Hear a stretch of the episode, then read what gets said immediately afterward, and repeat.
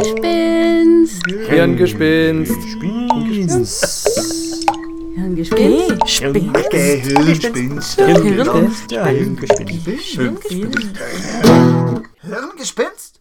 Hallo und herzlich willkommen bei Hirngespinst. Heute sind wir zum ersten Mal, tadam, das Paukenschlag, im Aufnahmestudio von Freirad, also wundert euch nicht, wenn ihr einen gewaltigen Qualitätssprung bei unseren Aufnahmen, natürlich nur einen Soundqualitätssprung, alles andere bleibt toll wie immer, erleben werdet. Eben, wie gesagt, wir sind heute im Freiradstudio. Diese Sendung ist allerdings nicht live, aber trotzdem, danke liebes Freirad, dass ihr uns das ermöglicht. Danke. Tja, aber warum geht's denn diesen Monat in unserer aktuellen Ausgabe von Hirngespinst?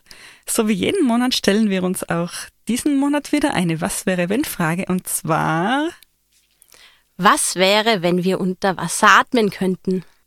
Tja, ich persönlich würde ja schon gleich mal in den Marianengraben abtauchen und unendliche Tiefen erforschen, so wie Captain Nemo.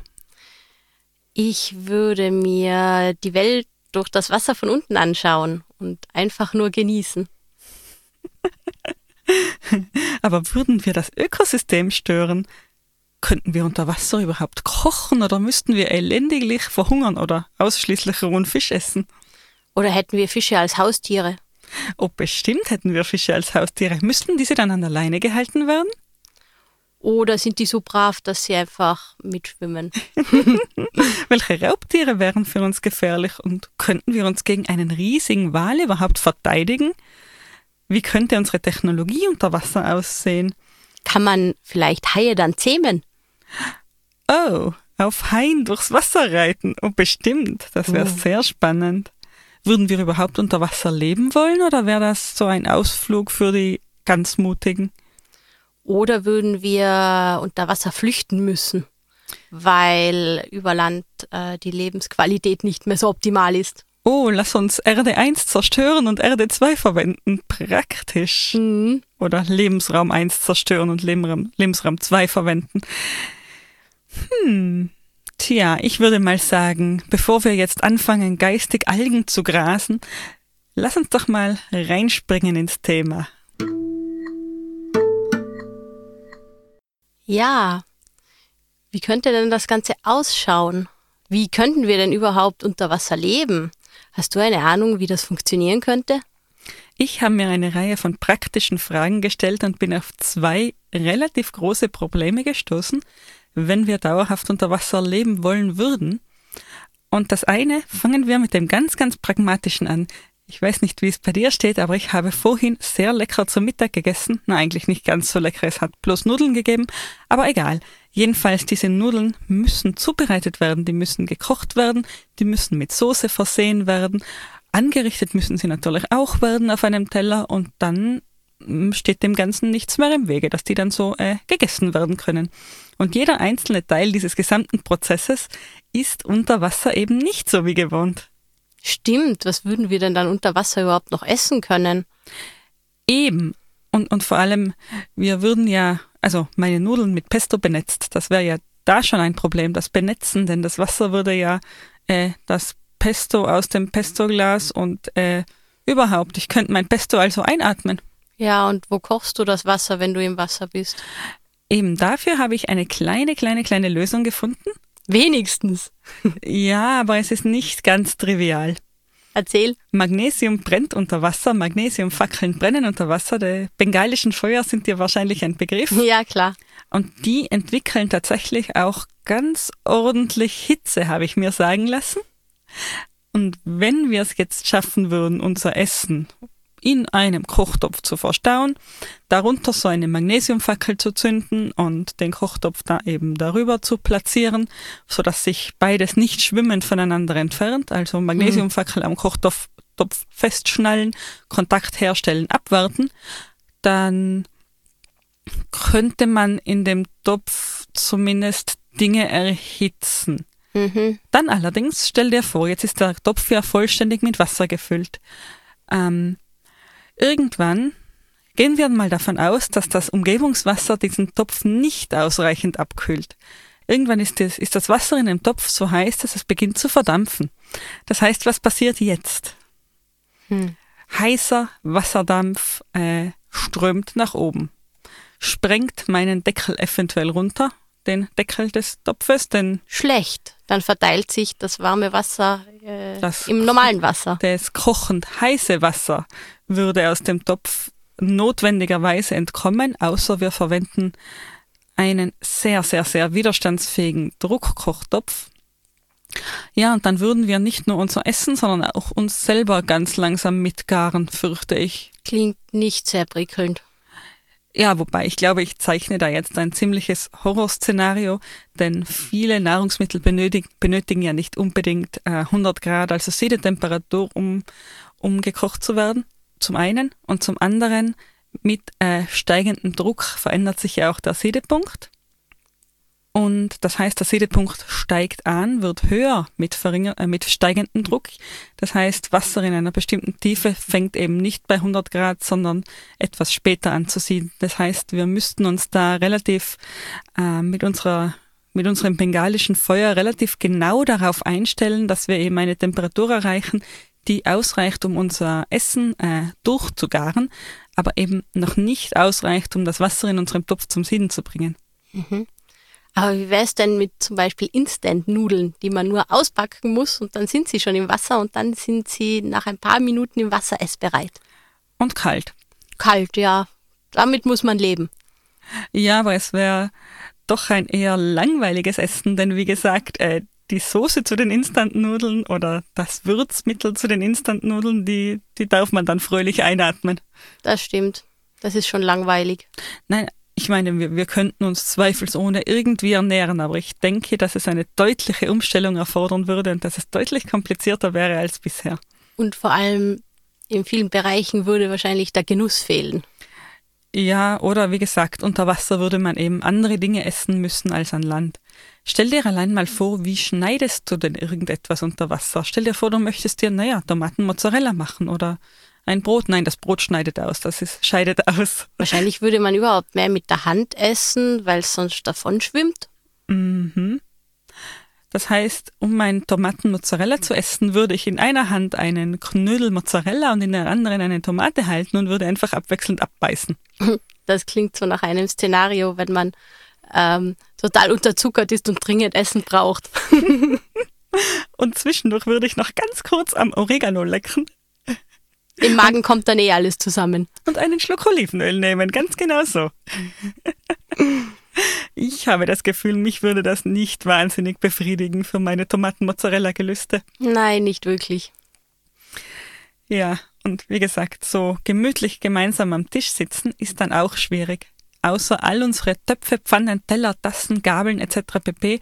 wären eben mit äh, wären so beschwert, dass sie tatsächlich oder schwer genug, dass sie tatsächlich äh, am, am Boden bleiben und nicht herumschweben. Also kein Plastikgeschirr, sondern ausschließlich äh, Metall.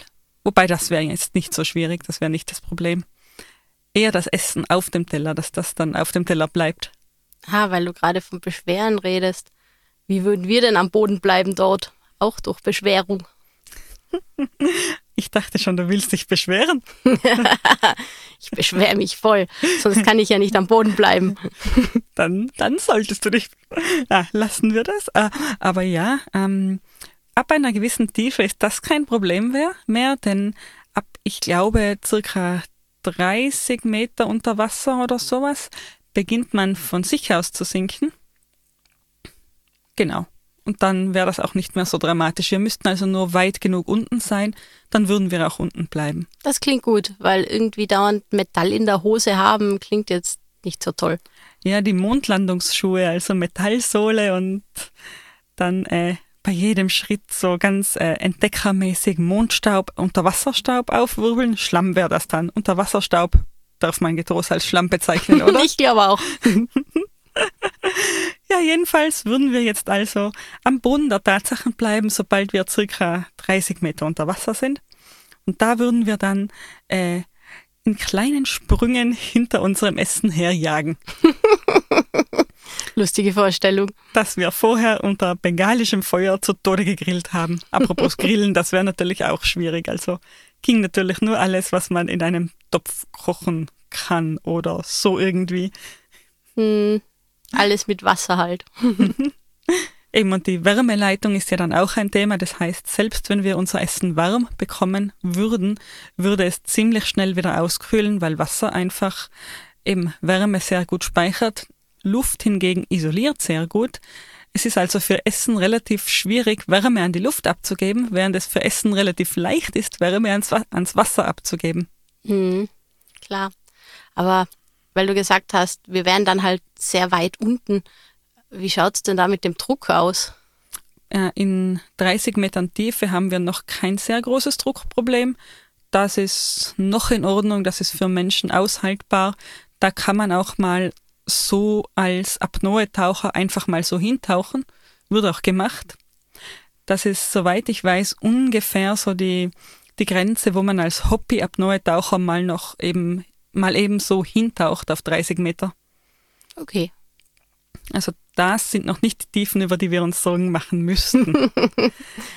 aber ja, aber wie würden wir uns denn dann unterhalten? Ich denke mir, ähm, man bräuchte irgendwelche Gerätschaften oder man müsste nur noch sich mit Händen und Füßen unterhalten. Das ist ja unter Wasser doch etwas schwerer. Bitte, wir haben, wir haben eine eigene Sprache, die nur aus Händen und Füßen besteht. Was willst du gegen Zeichensprache sagen? Gebärdensprache. Stimmt. Und die wäre um, um einige Facetten reicher, weil es im Wasser doch deutlich einfacher ist, nur auf der Spitze des einen großen Zehs zu stehen und das, das andere Bein zum Sprechen zu nutzen.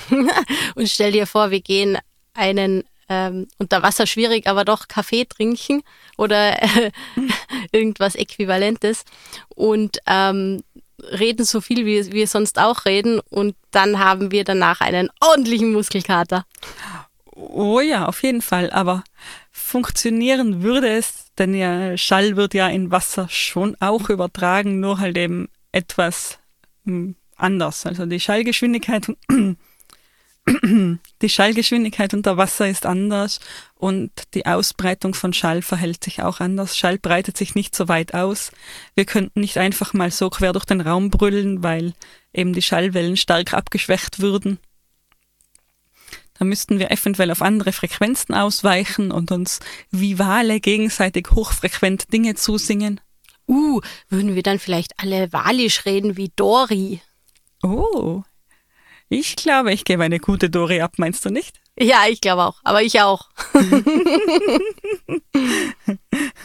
oh, war das gerade schmeichelhaft für mich? Redet Dori sehr viel, kann das sein? Das kann sein, aber vor allem redet sie walisch. okay, wir würden also alle walisch sprechen. Wir hätten gar keine andere Wahl. Fisch. da sind wir wieder bei den qualitativ, qualitativ hochwertigen Scherzen.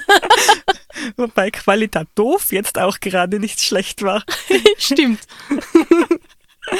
Aber wie würde sich denn dein Alltag ändern unter Wasser?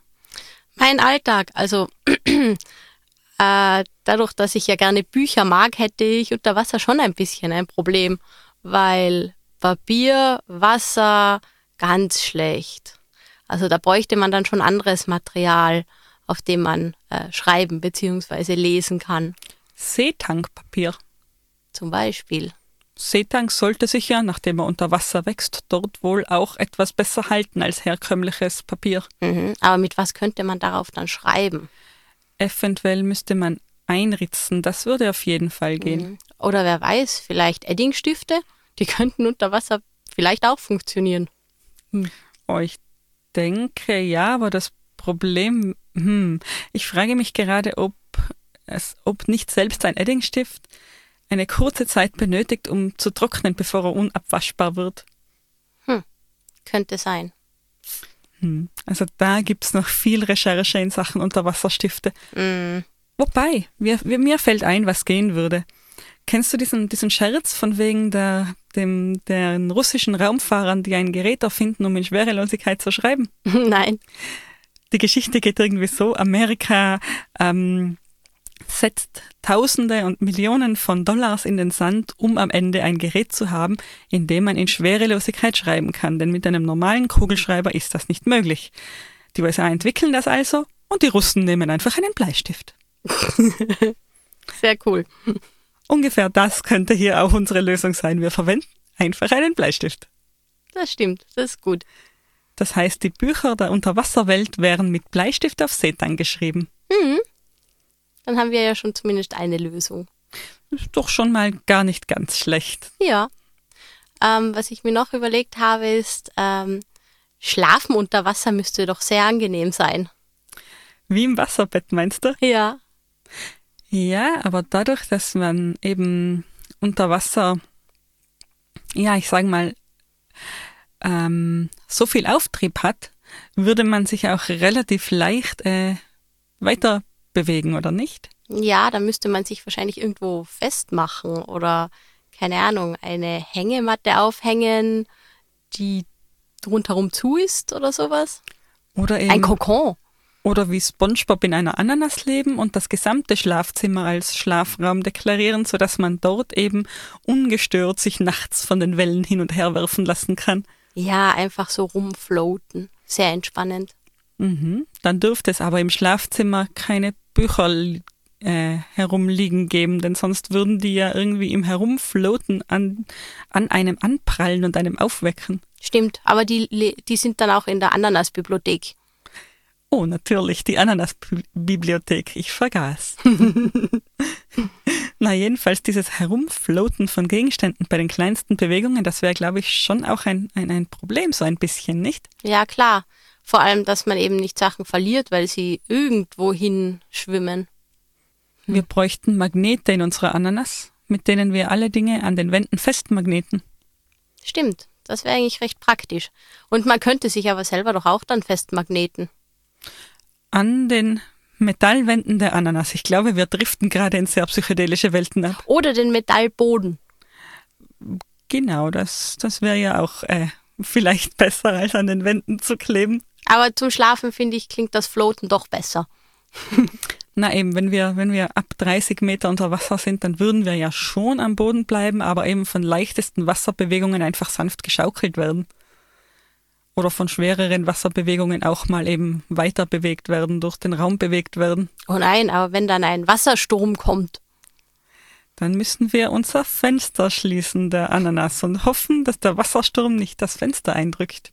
Hm, Was uns zu den Baumaterialien bringt. Wenn wir unter Wasser Schutz haben möchten, müsste dieser Schutz doch auch deutlich äh, stabiler ausgestaltet sein, weil Wasser eben durch seine Masse einfach ähm, wesentlich mehr, mh, mehr Gewalt, mehr äh, Druck, mehr äh, Kraft eben aufbringt als Luft. hm. Hast du dir da was überlegt, was funktionieren könnte? Warum was Neues erfinden, wenn die Ananas so nahe liegt? Stimmt. Nein, um ehrlich zu sein, ich habe mir tatsächlich nicht überlegt, wie Baumaterialien unter Wasser aussehen könnten, aber allein Beton zu trocknen, stelle ich mir schon relativ schwierig vor. Ich meine, ich weiß, dass solche Dinge gemacht werden. Ich weiß, dass es möglich ist, unter Wasser zu bauen und äh, eben auch unter Wasser zu betonieren. Ich weiß nur eben nicht, wie das gemacht wird. Hm. Klingt auch irgendwie kompliziert und aufwendig. Ja, trivial wäre es bestimmt nicht. Hm. Also da hätten wir schon einige Probleme, die man vorher lösen müsste. Ja, und eben unser Lieblingsbaumaterial, einfach mal so ein Holzhüttchen aufzustellen, das wäre ja auch nicht ganz ohne. Hm. Aber es würde ganz neue Forschungszweige auftun. Ja, das stimmt. Für den Fall, dass wir eben plötzlich unter Wasser atmen könnten und nicht immer das immer schon gekonnt hätten. Genau. Aber wie könnte denn das überhaupt funktionieren, dass wir unter Wasser atmen? Ist das jetzt mehr so Science Fiction, Fantasy oder wird es da eine Möglichkeit geben? Also ich persönlich sehe keine absolut realistische Möglichkeit, wie das funktionieren könnte. Was ich aber schon als gegeben annehmen könnte, ist, naja, dass wir einfach sehr lange die Luft anhalten können. So wie ein Wal zum Beispiel. Mhm. Ähm, der Rekordhalter unter den Walen, wenn ich dich mit ein paar äh, nutzlosen Trivia bewerfen darf. Her damit. Der Rekordhalter unter den Walen in Sachen Tauchen ist der Pottwal. Huh. Und der kann so um die bis zu 90 Minuten unter Wasser bleiben in einem Tauchgang. Hm. und der kommt auch ganz schön ordentlich tief. Der kommt auf 3000 Meter, der kann bis drei Kilometer in die Tiefe tauchen. Das ist Wahnsinn, wenn man sich das überlegt. Wow, ja. Was denkst du, was so ein Mensch aushält? Welche Tiefen? Puh, bei weitem nicht so tief. Na, das ist definitiv so, ja. Ich habe Ähm, keine Ahnung, schafft ein Mensch äh, 100 Meter ohne irgendwas? Ja, die 100 Meter schaffen wir. Und zwar, ich habe mir die Apnoe-Weltrekorde angeschaut. Hast du mal, hast du mal Apnoe-Taucher gesehen? Ja, habe ich. Das ist wirklich sehr äh, äh, spannend, wie die das schaffen. Also ich persönlich kann mir das ganz schwer vorstellen. Das ist viel Training. Absolut. Und da sieht man auch, äh, wenn man Apnoe-Taucher beobachtet, sieht man auch, dass sie ab einem gewissen bestimmten Zeitpunkt, ab einer bestimmten Tiefe von selbst weiter abwärts sinken. Hast du das noch in Erinnerung?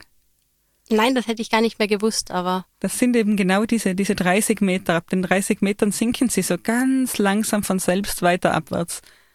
Aber das ist ja eigentlich praktisch, weil wenn man wirklich noch weiter runter will, dann muss man da nicht mehr so viel ähm, Energie dafür aufwenden. Genau. Auf jeden Fall, äh, der Apnoe-Tauchrekord liegt bei 214 Metern. Wow. Also so weit hätte ich mir jetzt nicht gedacht. Und aufgestellt hat ihn tatsächlich ein gewisser Herbert Nitsch, ein Österreicher. Uh, wow. Also der größte Binnenlandbewohner, ich weiß nicht, ob es noch ein größeres Binnenland, nein, ein kleineres Binnenland gibt als Österreich, der schafft es, den Apnoe-Tauchrekord aufzustellen. Für mich sehr beeindruckend. Schon, ja.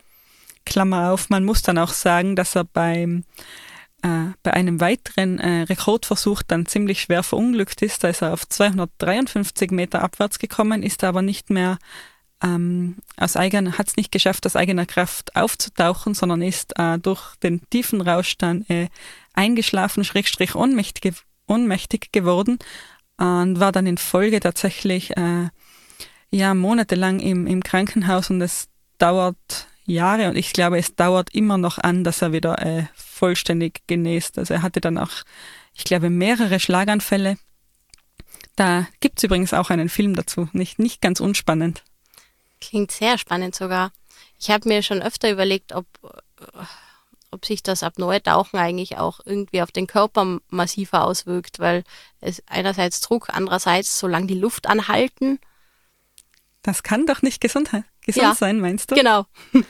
Mm, tatsächlich passt sich der menschliche Körper erstaunlicherweise an, so was ich gelesen habe.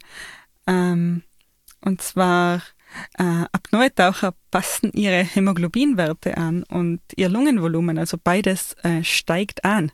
Das heißt, eben dieser, dieser Trainingseffekt, der ist natürlich auch messbar. Und beides ist eigentlich nicht schlecht. Ein gesteigertes Lungenvolumen hilft einem ja bei bestimmt bei eigentlich allen Sportarten, bedeutet mehr Ausdauer. Und für mehr Hämoglobin im Blut gilt dasselbe. Mhm. Äh, Wird das Hirn dann während des so langen Luftanhaltens eigentlich auch weiter normal mit Sauerstoff versorgt? Hm, das weiß ich leider nicht ganz genau. Ich weiß auch nicht wirklich, wie der Tiefenrausch genau zustande kommt. Ich weiß, warum, ähm, warum es wichtig ist, nicht zu tief zu tauchen und einen ordentlichen Druckausgleich zu machen. Aber eben, warum es diesen Tiefenrausch gibt und ob da auch äh, hirnchemisch irgendwas passiert, ob da tatsächlich eine Unterversorgung vorliegt und man deswegen in diesen Rauschzustand kommt, das könnte ich so auf Anhieb nicht sagen. Ja, spannendes Thema auf jeden Fall. Absolut. Da, das Wasser und, und, und die Tiefe des Wassers sind ja überhaupt prinzipiell für den Menschen immer sehr, sehr äh, interessant und, und, und ähm, irgendwie auch fantastisch gewesen. Oh ja. Es gibt ja doch sehr viel ähm, Vorstellungen in zum Beispiel in der Literatur oder in, in Mythen von, von äh, menschenähnlichen Lebewesen, die unter Wasser leben. Denk mal an die Meerjungfrauen zum Beispiel. Oh ja, genau. Bislang habe ich eben nur an Captain Nemo gedacht und wie es sein müsste, eben ohne Unterseeboot ein bisschen Captain Nemo zu spielen und, und die Tiefsee zu erkunden. Genau. Ähm, weil du gerade äh, Captain Nemo sagst, ähm, da kommt ja auch äh, Atlantis vor. Eins der, der bekanntesten äh, Motive in, bei dem Thema ist eigentlich die Stadt Atlantis. Ähm, Atlantis kommt ja eigentlich bei Platon vor und ist eine Stadt, die sehr mächtig ist und sehr viel erobert und dann leider durch eine Naturkatastrophe untergeht. Also ähm, da, das bedeutet, äh, eben in Fantasy und Science Fiction kommt die Stadt öfter vor als untergegangene Stadt, wo aber trotzdem immer noch Menschen leben oder menschenähnliche Lebewesen. Mhm. Und die haben dann alle Kiemen? Ähm, ich habe jetzt nichts gefunden, wo das so genau vorkommt, aber könnte sein. Es gibt zum Beispiel eine ähm, Fernsehserie, eine sehr kurzlebige mit Patrick Duffy, wo er eben einen Atlantis-Bewohner spielt und der hat schon Kiemen. Hm, ja, wahrscheinlich ginge es dann auch für dauerhaftes Leben unter Wasser, also wirklich fix unter Wasser zu leben, nicht anders. Dann müsste man irgendwie tatsächlich unter Wasser atmen können. Denn aus unserer besagten Ananas alle ähm, paar Minuten aufzutauchen, das wäre doch auch irgendwie anstrengend, nicht? Ja, und was sollte man dann in der Nacht machen? Floaten, wie die Delfine. Nur dann wäre man eben nicht sehr standortgebunden, wie besagte Delfine. Das heißt, deine heimatliche Ananas wiederzufinden, das könnte schon mal zur Aufgabe werden. Also man sollte sich nicht an irgendwelche Habseligkeiten gewöhnen, weil oder an Freunde, weil man kann immer irgendwo landen und hat nichts dabei. Oh, die Sache mit den Freunden. Ich denke, Delfine sind ja eben auch in Schulen unterwegs. Vielleicht wäre das ja, wenn wir schon beim Sozialleben sind, wäre das doch deutlich enger, dass wir eben ähm, meistens im Verband herumfloaten würden. Mhm. Stimmt. Ja, ich glaube, unser, unser Leben wäre grundlegend anders. Aber ich wollte dich jetzt gedanklich nicht aus Atlantis herausreißen. Du hast da sicher noch ein paar spannende Dinge zu sagen. Stimmt, Atlantis.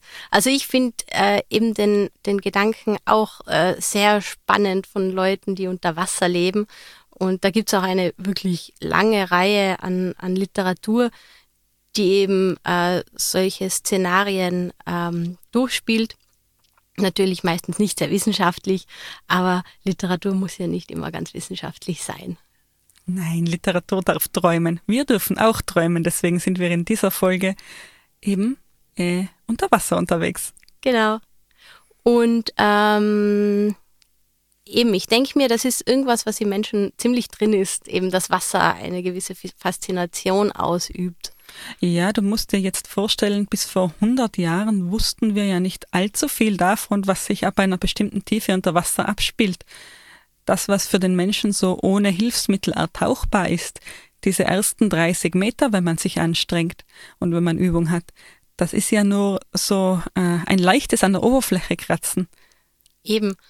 Und äh, daher ist es auch ganz natürlich, dass sich da sehr viel Fantastisches abspielt. Ich habe noch ein paar Beispiele, die äh, wahrscheinlich äh, viele Leute kennen werden. Ähm, zum Beispiel, weil wir ja schon bei den Meerjungfrauen waren, ähm, den Disney-Film Ariel werden die meisten ja kennen. Und äh, Ariel wohnt in Atlantika. Heißt jetzt nicht Atlantis, aber ist auch so ähnlich. Oh, sehr schön und sitzt auf irgendwelchen Steinen und krümmt, kämmt sich wie die Lorelei ihre Haare, die dann, ja. Genau. Mit äh, Meerjungfrauen, das ist überhaupt recht äh, spannend. Da gibt es verschiedene Varianten in der Mythologie, äh, was mit denen sein kann, wenn sie jetzt sozusagen an Land kommen. Es gibt welche, die eben nicht einfach so an Land gehen können. Da wäre ja Ariella ein Beispiel, weil die muss sich ja erst verzaubern lassen und ihre Stimme herschenken der bösen Ursula, damit sie dann an Land gehen kann. Aber sie kann offensichtlich sowohl Wasser als auch Luft atmen, weil sie ja eben auf bekanntem Stein sitzt. Nur was sie eben nicht kann, ist durch die Weltgeschichte Geschichte zu laufen, weil ja ihr Fischschwanz dabei stören würde. Genau, das wäre sehr unpraktisch an Land. Das würde nicht sehr sexy aussehen für ihren Prinzen. Etwas, etwas unelegant das Ganze. Aber es gibt genauso Geschichten äh, von Meerjungfrauen, die einfach, wenn sie an Land sind und getrocknet sind, dann Füße haben. Wie läuft das? Macht das dann swoosh und sie hat Füße oder ist das ein Prozess? Ähm, also in den äh, Filmen, die ich gesehen habe, hat man es entweder gar nicht gesehen oder es hat swoosh gemacht und dann waren da Füße. Das ist mir höchst suspekt. äh, kennst du den Film Splash, Jungfrau am Haken? Nein, aber der klingt schon so hochwertig, dass ich ihn unbedingt sehen muss. ja, es war ein typischer 80er-Jahre-Film. Und ich habe ehrlich gesagt nur mehr im Kopf, dass die äh, Meerjungfrau, ich glaube, das war Daryl Hannah, irgendwann in der, ähm, in der Badewanne liegt mit ihrem Fischschwanz.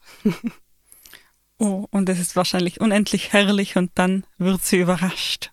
Und das Unheil nimmt seinen Lauf. Genau. Und ich habe noch was gefunden, nämlich wo, wo äh, Meerjungfrauen herkommen. Hast du da schon mal was gehört? Ich kenne nur diesen Mythos von den Meerjungfrauen, die versuchen, ähm, junge Männer oder auch ältere Männer oder Männer im Allgemeinen mit unter die Wasseroberfläche mit in ihr Reich zu nehmen, wo diese dann je nach Mythos entweder elendiglich sterben, weil sie halt immer trinken, oder in anderen Mythen auch dort unten dann weiterleben. Ja, ebenso wie bei der Lorelei zum Beispiel. Äh, ja, mit dem hängt das auch zusammen, was ich gelesen habe, nämlich die Geschichte, dass die Sirenen, die ja ähm, Odysseus ähm, ins äh, äh, weglocken wollten, dass die dann, weil das nicht funktioniert hat, so unglücklich waren, dass sie sich ins Meer gestürzt haben und dann dort Meerjungfrauen wurden. Was nachher wieder zu dem passt, dass sie eben Männer, Seemänner äh, ins Wasser oder in den Tod locken wollen. Also das finde ich jetzt höchst unfeministisch. Ohne Mann ist Meerjungfrau unglücklich. Das ist es. Vielleicht locken sie ja auch Frauen in den Tod. Oder sie locken Frauen zu sich und die werden dann auch Meerjungfrauen. Hm, das könnte sein. Was ist denn jetzt mit den männlichen Meerjungfrauen? Wie sehen denn die aus? Oder besser gesagt, wie sehen denn die Männer aus, die dann unter Wasser weiterleben mit den Meerjungfrauen? Kriegen die auch einen Fischschwanz? Ja, das äh, gibt es, glaube ich, auch im Ariel-Film. Das sind da die Meermänner. Oh ja, Triton, genau. Mhm, genau. Also schauen ja eigentlich eh gleich aus, nur halt ohne Muschel-BH. Ein Hoch auf den Muschel-BH müssten wir den tragen? Also von mir aus nicht, aber wer weiß, wie die Sitten da unter Wasser sind. Das ist gut, dass du das jetzt sagst. ich denke, sowas ist doch tendenziell recht unbequem. Ja, ich glaube auch. Und der schneidet sich ja ein. Denk mal, wie scharf Muschelkanten sein können. Das ist eine, ähm, eine Untiefe, in die ich jetzt gedanklich nicht vordringen möchte. Aber immerhin hatten, hätten wir das geklärt. Meerjungfrauen sind lieber äh, muschelfrei unterwegs. Genau. ähm, ich habe auch noch äh, gelesen, dass es den Trend Mermaiding gibt. Was wäre denn das? Das ist, wenn sich äh, Frauen sozusagen als Meerjungfrauen verkleiden und so rumschwimmen. Da hat es schon in den 1950er Jahren in Florida hat ein Ex-Navy-Mensch, äh, der Schwimmer ausgebildet hat, äh, sich dort etwas gekauft, so wo er eine Attraktion machen wollte und da hat er ein riesiges Becken gehabt, wo er dann Frauen mit Mermaid-Kostümen reingesetzt hat, die dann nett gelächelt haben und im Strom geschwommen sind. In Ordnung, aber welche Frau würde sich da freiwillig ausstellen lassen? Wer weiß. In den 50er Jahren hat das anscheinend funktioniert. Aber eben, der Trend kommt jetzt auch gerade wieder mit, äh, ich, ich habe sogar gesehen, dass es sowas wie Wassererobik mit äh, Meerjungfrauenkostüm gibt. Also ich kenne nur so die Monoflossen, die momentan ja dann doch wieder im Trend liegen und mit denen dann, mit denen sich dann einfach angenehm schwimmen lässt. Mhm. Nein, das sind wirklich stoffene äh, Fischschwänze, mit denen man dann so durch die Gegend bummelt. Bummelt, im Wasser bummelt. Ja. In Ordnung, ich akzeptiere das einfach mal so. Sind die wenigstens schön bunt und schillernd? Ja, natürlich. Das ist der Hauptsinn. Und ich habe sogar gelesen, dass äh, da eigentlich immer dazugehört, also nicht zum Aerobic, aber zum Mermaiding, dass man dann rumschwimmt und sich auch fotografieren lässt, weil das vor allem Inszenierung ist. Ich bin Mermaid Model. Eine mhm. schöne Berufsbezeichnung. Genau. Es gibt echt lustige Dinge. Absolut, absolut. Weißt du, was noch ziemlich unangenehm wäre unter Wasser? Was? Wir müssten wohl auf sehr viel Elektronik verzichten. Ja, daran habe ich auch schon gedacht. Was mache ich nur ohne mein Handy? Wobei Handy wird vielleicht eh noch gehen. Ja, man müsste es halt in Folie schweißen. Aber das Problem ist, wir könnten all das nicht wirklich unter Wasser ordentlich herstellen. Wir müssten auf jeden Fall unsere gesamte Elektronik an Land herstellen, dann irgendwie verschweißen und ins Wasser befördern. Und das würde einem dauerhaften Leben im Wasser ja dann doch irgendwie, naja, schaden, sag ich mal. Klar, das wäre aber wohl bei vielen Dingen so. Beim Essen habe ich auch schon dran gedacht, dass es viele Dinge gibt, die ja an Land angepflanzt werden und unter Wasser wird es die nicht geben. Aber eben, da haben wir schon gesagt, das müsste dann ganz anders ausschauen. Aber Elektronik mhm. ist da doch nochmal eine andere Geschichte. Ja, Elektronik hätte vor allem eine ganz interessante Dimension. Wenn wir annehmen würden, dass wir nicht plötzlich jetzt äh, unter Wasser atmen könnten, sondern dass wir es äh, schon immer könnten als Menschheit, dass wir also die Meere in diesem Sinne nie verlassen hätten oder irgendwie Amphibien wären, die beides können, oder vielleicht auch äh, Meersäugetiere, dann hätten wir als äh, Wesen, die eben viel Zeit im Wasser verbringen, im und am Wasser, sehr, sehr schwierig, ähm, eine schwierige Zeit gehabt, überhaupt irgendwelche elektronischen äh, Applikationen zu entwickeln, überhaupt sowas wie elektrischen Strom zu entdecken und eine bestimmte Art von Fortschritt wäre auf diese Art und Weise wohl nur sehr, sehr schwer möglich gewesen. Mhm, das stimmt. Oder auch die ganzen Sachen eben mit ähm, Dampfmaschinen, Feuer und so weiter. Da, vielleicht, vielleicht hätten wir Vielleicht hätten wir eher Gezeitenkraftwerke entwickelt. Vielleicht würden wir all unsere äh, Maschinen unter Anführungszeichen durch die Kraft der Gezeiten antreiben. Sowas unter Umständen. Mhm. Das wäre wahrscheinlicher, ja. Dann müsste man sich aber auch immer noch fragen, wo man unter Wasser die geeigneten, Bauma geeigneten Baumaterialien finden würde, aus denen man stabil genug ähm, Unterwasserräder bauen könnte, die dann auch eben die Kraft transferieren. Mhm. Also ich glaube, das war höchstgradig nicht trivial. Mhm, das stimmt. Aber eben, wenn wir sagen würden, Menschen hätten sich einfach im Wasser entwickelt, dann wären wir da sicher viel weiter. Hm, da bin ich mir eben nicht sicher, ob wir überhaupt diesen, diese Entwicklungsschritte gemacht hätten. klar, das ist immer die Frage. Aber falls wir sie gemacht hätten, dann hätten wir sicher ganz tolle Lösungen unsere, unsere gesamte Entwicklung würde ganz anders aussehen. Also wir hätten eben, um es da zusammenzufassen, wahrscheinlich sehr wenig Elektronik, wenn überhaupt, und auch elektrischer Strom wäre vielleicht nicht entdeckt. Dafür hätten wir uns wahrscheinlich mehr auf mechanische Lösungen konzentriert, die die Kraft des Wassers eben die Gezeiten ausnutzen. Mhm. Ja, wäre vielleicht aus ökologischer Sicht gar nicht so schlecht. Stimmt. Ähm, aber wenn wir eh schon unter Wasser leben, dann ähm, wer weiß, was sich dann außerhalb vom Wasser abgespielt hätte. Denkst du, dass dann nach wie vor Dinosaurier herumlaufen würden? vielleicht, vielleicht sind wir deswegen auch im Wasser geblieben. oh, das ist jetzt sehr, sehr spekulativ. ja, auf jeden Fall. Könnte aber, ich ein, ein Fantasy-Buch drüber schreiben. Aber wenn ich mich richtig erinnere, ist das erste Säugetier bereits an Land gewesen, als es noch Dinosaurier gab. Es war nur eben so nicht besonders groß und äh, evolutionstechnisch ges technisch gesprochen nicht besonders erfolgreich, solange es Dinosaurier gab. Mhm. Also ja, wir hätten die Dinosaurier nicht gebraucht oder ähm, die Vernichtung der Dinosaurier nicht gebraucht, um als Säugetiere an Land zu gehen.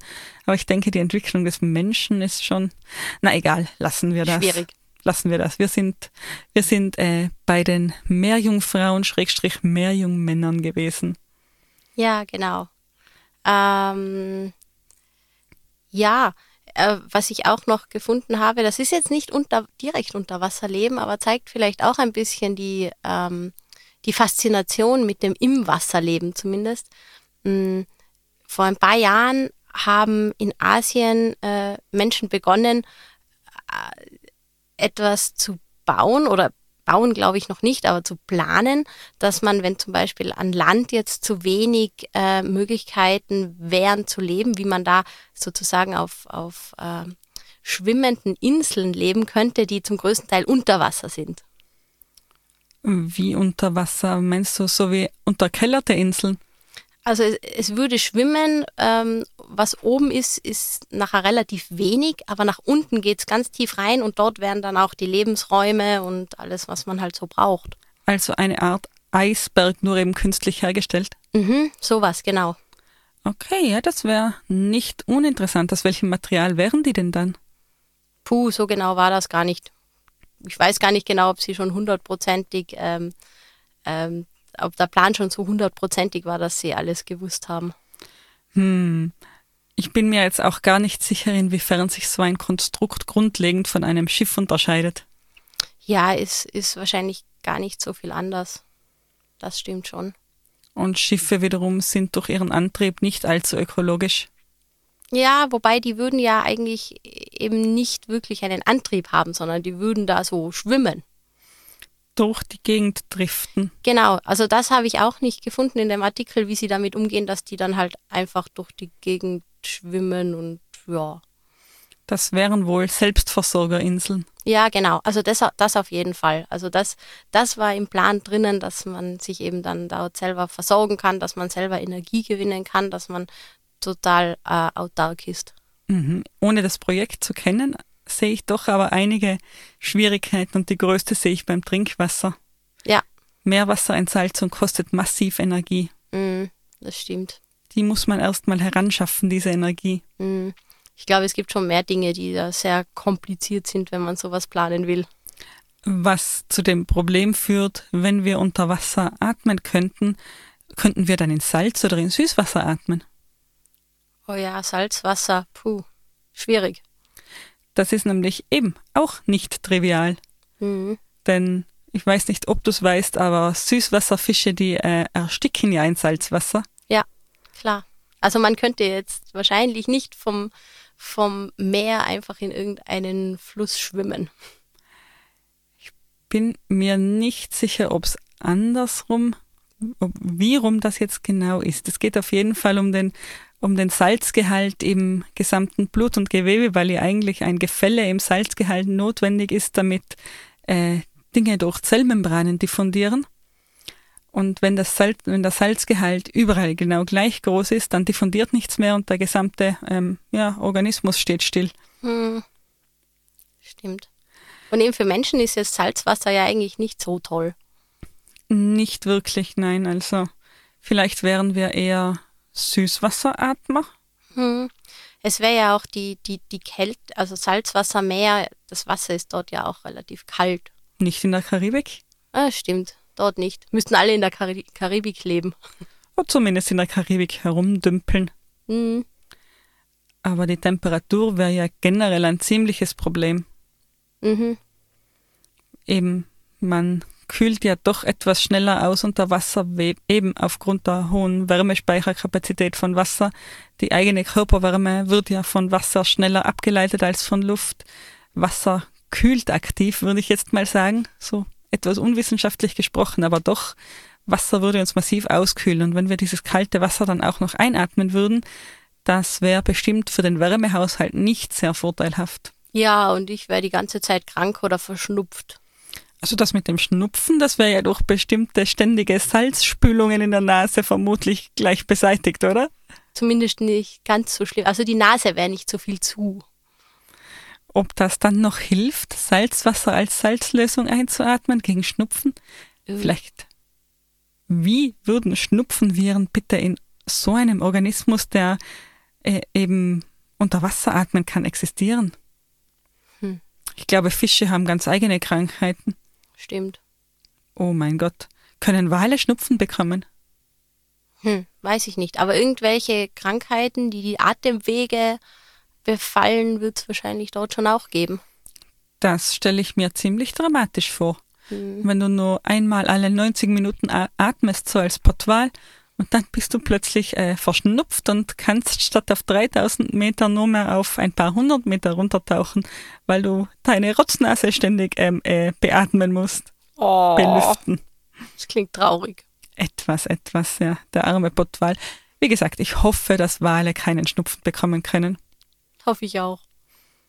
Ich glaube allerdings, dass besagte Wale, dass der Schnupfen der besagten Wale noch das kleinste Problem wäre, denn während es ja am Land nicht allzu viele sehr große Säugetiere gibt, wenn wir jetzt von ein paar Ausnahmen mal absehen, dann ist das in, im Wasser doch ganz anders. Also im, im Wasser, da sind die Größenverhältnisse auch nochmal anders. Wenn man einen Elefant und einen Wal vergleicht, ja, dann ist der Elefant ein gemütliches Haustier dagegen. Ja, stimmt. Was ich mir noch gedacht habe, für, für die Haut, die wir haben, ist so viel Wasser ja jetzt auch ähm, nicht ganz so zuträglich. Dann hätten wir die ganze Zeit nur Schrumpelfinger und Schrumpelhaut. Vielleicht wäre das ein Schönheitsideal. Das kannst du ja jetzt nicht wissen. Stimmt. Oh Schatz, bist du heute wieder schrumpelig? Je schrumpeliger, desto besser. Ach, wunderbar, wunderbar. Aber glaubst du, wir hätten, um eben um kurz noch auf die Wale zu sprechen zu kommen, weil mich beschäftigt das, dass wir uns dann ständig vor irgendwelchen, naja, Wahlangriffen, Haiangriffen etc. pp. schützen müssten. Und das wäre nicht so einfach, denn du kannst dich ja nicht einfach einzäunen unter Wasser. Hm. Die Ananas? Ja, schon, aber irgendwann musst du deine Ananas auch verlassen. Und In einem Ananasboot rumfloaten. Mm, ja, hm. Und dann stell dir vor, jetzt kreist da der Hai um die Ananas und wartet nur auf das Ananasboot, das die Ananas verlässt. Hm. Die Ananas ist stachlig außen. Mhm, das heißt, wir hätten jedes unserer Gebäude wäre massiv bewaffnet, hätte Harpunen, mit denen wir uns äh, eben Haie oder Wale oder was auch immer vom Leib halten würden? Ja, oder solche Spieße, wie man auf Hausdächer montiert, damit sich Tauben nicht hinsetzen. oh mein Gott, der Wal ist die neue Taube. Ja, genau. Das ist definitiv der Spruch zum Tag. Na, ich glaube, dass das schon durchaus äh, ziemlich schwierig wäre. Oder aber wir hätten die Wale schon sehr stark dezimiert, was ich auch nicht hoffen wollen würde. Hm. Ja, hm, also unsere, unser Umfeld wäre, glaube ich, im Wasser um einiges lebensfeindlicher als an Land. Glaube ich auch. Und eben, was man sich so vorstellen kann, wäre das Leben insgesamt äh, ein, weniger facettenreich. Zumindest können wir es uns im Moment nicht so vorstellen. Denkst du? Ich würde mir zum Beispiel vorstellen, Wellnessen ist gratis. Man schwimmt einfach zu einer heißen Quelle hin, die es am Meeresboden gibt, anscheinend gibt, und dümpelt das so vor sich hin und hat es total angenehm. Wer sagt, dass das dann gratis ist? Da gibt es sicher Leute, die da, keine Ahnung, Muscheln dafür verlangen. Denkst du, wir, wir würden mit Muschelwährung bezahlen? Das wäre wohl eine gute Möglichkeit. Auf jeden Fall eine bessere, ein besseres Einsatzgebiet für die Muscheln, als sie als BH zu verwenden. Schon, ja. Aber eben, ähm, Papiergeld wäre sicher nicht praktisch und äh, elektronisch zahlen wohl auch kein großes Thema. Und das Münzgeld könnte aber immerhin dazu dienen, uns auch am Boden der Tatsachen zu halten. Stimmt. Hm. Ja, ich weiß nicht.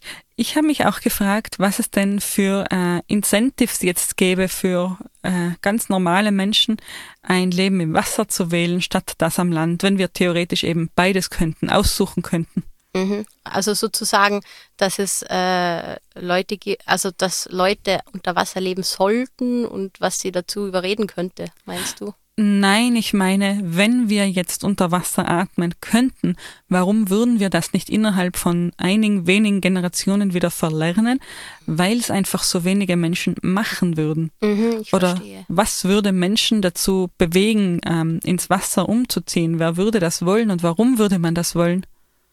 Hm. Welchen Incentive gäbe es da? Es ist entspannender. Ja, nicht unbedingt.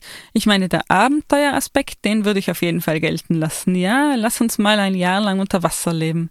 Hm. So ein bisschen Robinson Crusoe-artig. Nur ohne Insel. Ja. Vielleicht auch mit Insel. Die Kombination wäre schön. Eine Insel über Wasser oder unter Wasser? Nein, die Insel über Wasser und die Ananas unter Wasser und dann switcht man so, äh, je nach äh, Gemütsverfassung. Mhm. Ja. Wie viele Leute könnten dann in so einer ähm, Ananas-Insel äh, Kolonie wohnen? Das habe ich mir so genau nicht überlegt. Aber ich, ich denke eben, was interessant wäre, wäre eben nicht permanent unter Wasser zu bleiben, sondern den Wechsel der Medien zu haben. Also zwischendurch ins Wasser zu gehen, vielleicht zum Fischefangen ins Wasser zu gehen, vielleicht zum Entspannen, zum Relaxen ins Wasser zu gehen, vielleicht im Wasser zu schlafen, aber dann doch auch wesentliche Dinge an Land zu erledigen. Mhm. Eben, ich kann mir auch schwer vorstellen, so ganz unter Wasser leben, weil dann fallen einfach so viele Dinge weg. Ja, aber es kämen auch ungeahnte Möglichkeiten dazu, also Unterwassersportarten, für die man, wenn man nicht auftauchen muss, da gäbe es doch auch einige Optionen, oder nicht? Mhm. Das schon, ich habe jetzt nur gemeint, dass man nur unter Wasser lebt und gar nicht mehr an Land. Also nicht, Mhm. also die, die nur Ananas-Variante und nicht die Ananas-Insel-Variante. Ja, was, was würdest du am meisten vermissen unter Wasser? Bücher und Pesto-Nudeln. Eine gute Zusammenfassung des bereits Gesagten. ja, und wie gesagt, die warme Decke. Dass man sich, es, es ist, glaube ich, auch deutlich schwieriger unter Wasser, sich wieder mal warm zu bekommen, wenn man mal ausgekühlt ist, denn Vielleicht würde man Ja. sich dann auch ansiedeln äh, bei den warmen Quellen. ausschließlich, Mhm. dann würde ich wiederum nicht unter Wasser leben wollen, weil dann wäre es da ziemlich dicht gedrängt, dann wären das Metropolen rund um die heißen Quellen und je nach Reichtum würdest du näher oder ferner von der Quelle wohnen. Also entweder du würdest, du hättest es schön gemütlich, weil du eh reich bist, oder du würdest permanent frieren. Ja, klingt nicht toll. Nein, um ehrlich zu sein, ich finde, ich bin gar nicht so ungern an Land, wenn ich mir das überlege. Ich auch. Das sind zwar nette romantische Vorstellungen, aber die Realität wäre wahrscheinlich irgendwie nicht so locker flockig. Ja, ich habe noch eine Idee gehabt, wer eventuell unter Wasser bleiben würde. Und das wären eben Personen, die gesundheitlich eingeschränkt sind, also Personen, deren Bewegungsapparat eingeschränkt ist, die sich dann einfach im Wasser leichter täten. Mhm. Sagen wir mal, mit irgendwelchen massiven Gelenkschmerzen, die mich davon abhalten, äh, schmerzfrei zu gehen, dann würde ich doch eher schmerzfrei schwimmen wollen. Sozusagen ähm, das Altersheim der Welt. Oh, eine interessante Idee, aber ja, wahrscheinlich zutreffend. Mhm. Ich denke mir, also es sind ja nicht nur ältere Menschen, die solche Probleme haben, aber viele ältere Menschen haben solche Probleme, also würden sich wohl die älteren Menschen dort sammeln. Ja, stimmt. Das, das Altersheim im Wasser. Ich, ich mag die Idee tatsächlich. Man würde sich auch relativ viel Physiotherapie sparen, weil es ja dann doch eben besser funktionieren würde. Mhm. Und die Personen würden bestimmte Muskelgruppen, denke ich, auch aktiv wieder trainieren, aktiv aufbauen und das eher schmerzfrei. Mhm. Also dann könnten wir aber auch wieder sagen, okay, äh, man lebt zwar eher über Wasser, aber unter Wasser gibt es dann halt das Wellness- und Physioprogramm. Ja, oder eben auch den Schlaf unter Wasser, weil, wie gesagt, dann schmerzt nichts, dann floatet man da vor sich hin. Es gibt speziell auch für, wenn wir im Altersheim sind, für bettlägerige Menschen äh, weniger äh, Gefahr, eine Druckstelle zu bekommen oder wirklich eben unbequem dazulegen. Man kann sich auch mit relativ wenig Muskelkraft noch etwas die Position ändern. Sowas, denke ich. Ja, das klingt eigentlich schon ganz gut. Ja, also den Gedanken würde ich jetzt mal festhalten, dass das Altersheim unter Wasser oder die Reha unter Wasser oder wie auch immer. Ja, wenn wir also unter Wasser atmen könnten, glaubst du, würden wir anders aussehen? Glaubst du, hätten wir Schwimmhäute und wo würden unsere Kiemen denn sitzen? Ich denke schon, dass Schwimmhäute sicher recht praktisch wären und sich wahrscheinlich auch ausbilden würden, weil sonst kann man sich viel schwieriger ähm, fortbewegen. Mhm. Das heißt, wir würden ein bisschen wie Fischmenschen aussehen und weniger wie Meerjungfrauen? Mhm, genau. Hm, ja. Und wo sind die Kiemen? Hm. Keine Ahnung.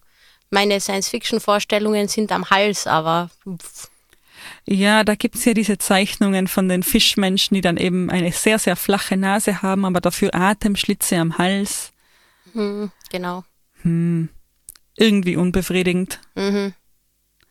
Und stell dir vor, diese Atemschlitze, die würden ja, wenn wir dann an Land wären, wahrscheinlich sehr schmerzhaft sein, weil die austrocknen. Autsch, das klingt ja furchtbar. Ja, schon, oder? Stell dir vor, wir leben auch noch im Salzwasser und dann trocknet das Salz in den Kiemen drinnen draus. Uah. Ginge das überhaupt? Könnten wir da überhaupt überleben?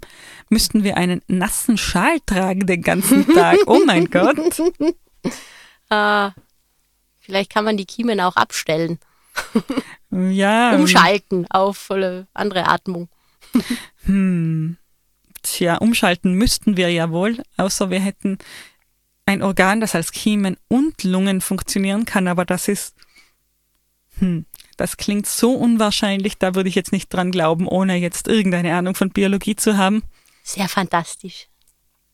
Ja, doch schon. Wie lösen das die Atlanten? Oder Atlantis-Bewohner? Atlasse? Ich befürchte, das ist da nicht so ganz ausspezifiziert. Das würde wahrscheinlich den, den, den Charme der Atlantis-Geschichten ein bisschen nehmen, wenn man das genauer erklären wollte. Ja, wahrscheinlich.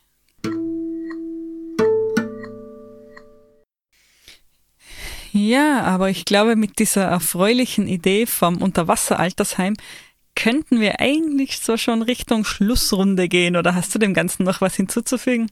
Nein, ich glaube, wir sind genug im Wasser geschwommen. Geistig zumindest. Es war mir ein seelisches Fußbad, liebe Ellie, wie immer. Es war Wellness im warmen Wasser. Oh, sehr schön, sehr schön. Ja, dann ähm, sagen wir wie immer Danke fürs Zuhören. Ähm, schaut rein auf www.hirngespinst.eu und ja, bis zum nächsten Mal. Bis dann. Ciao. Tschüss.